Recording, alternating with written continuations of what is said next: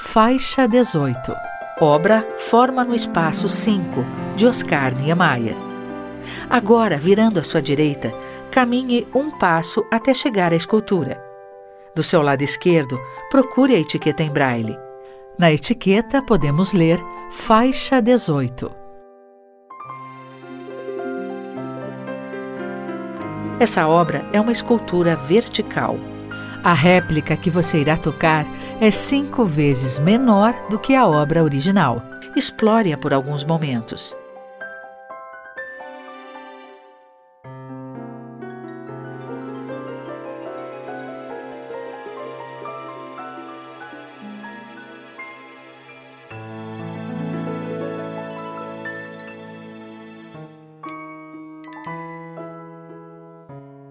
Vamos agora perceber melhor os detalhes.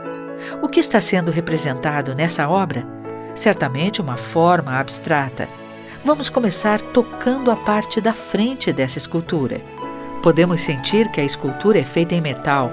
Sinta como o material é liso e frio. A escultura é composta de uma base retangular vertical. No alto desta base retangular se encontram duas formas sinuosas que se inclinam para a esquerda com uma curvatura na parte superior. As formas são de duas faixas largas que vão se estreitando até terminar em uma ponta mais estreita. Note a diferença de tamanho entre as faixas. A primeira, à direita, tem uma curvatura maior, enquanto a segunda não é tão curva, mas possui uma altura superior. Você conseguiu sentir essas diferenças de forma? Voltando para a parte da frente da escultura, perceba que há um detalhe curioso. Toque a etiqueta em braille à sua esquerda. No título da obra, lemos Forma no espaço 5. Por que 5? Porque há outras obras semelhantes feitas pelo artista, porém diferentes em alguns detalhes. O título da obra é Forma no espaço 5 Data de execução 2000-2003. Bronze. A obra original mede 2 metros e 77 centímetros de altura por 90 centímetros de largura por 20 centímetros de profundidade. Seu autor é Oscar Niemeyer e esta é a única escultura dele em exposição no MON. Niemeyer nasceu no Rio de Janeiro em 1907.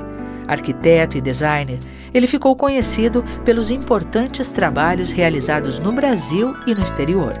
Em Brasília, são de sua autoria a Catedral de Brasília, o Palácio da Alvorada, o Palácio do Planalto e outros espaços arquitetônicos.